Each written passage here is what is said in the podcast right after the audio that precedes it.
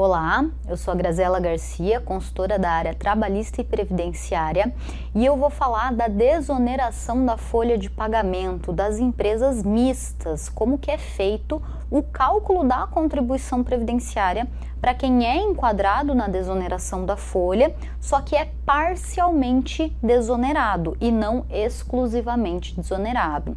Primeiro é sempre bom lembrar que a regulamentação da desoneração da folha vocês podem encontrar na Instrução Normativa da Receita Federal do Brasil, número 2053 de 2021.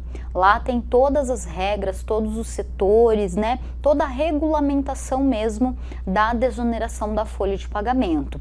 A gente lembra também que a, a opção pela CPRB, pela desoneração, ela é feita por empresa e engloba todos os estabelecimentos. Então, se a matriz optar, isso também vale para as filiais, né? Então tem que fazer o cálculo aí sempre por empresa.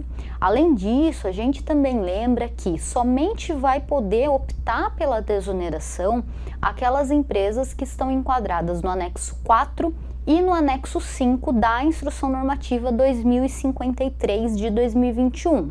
O anexo 4 vocês encontram os setores e os quinais que podem optar pela desoneração. E no anexo 5 vocês encontram os NCMs dos produtos que estão enquadrados na desoneração. Nesse sentido, a empresa ela pode optar e a opção geralmente é feita em janeiro de cada ano ou na primeira competência aí para qual haja receita bruta, né, da atividade e ela vale aí para o ano todo, ela é irretratável. Nesse sentido, as empresas que são mistas, então, por exemplo, quem é enquadrado pelo NCM do produto, as indústrias ou as empresas de TI, TIC, né, de tecnologia da informação, também são empresas que podem ser mistas. Nesse caso, essas empresas elas têm parte da receita desonerada, que está enquadrada na desoneração. Então, vamos pegar aqui o exemplo das empresas de TI e TIC. Lá no anexo 4 da IN 2053, tem os serviços que são desonerados dentro dessa área. Então, esse tipo de, de, empresa ela pode ter receita desonerada, que é decorrente desses serviços que estão enquadrados na desoneração, e receita não desonerada, que são de outros serviços, outras atividades que não estão enquadradas. Nessa situação, essa é uma empresa mista, uma empresa parcialmente desonerada. Nesse caso, esse tipo de empresa, ela vai ter que recolher os 20% sobre a folha de pagamento de forma proporcional. E aí tem que ser feito um cálculo de um redutor.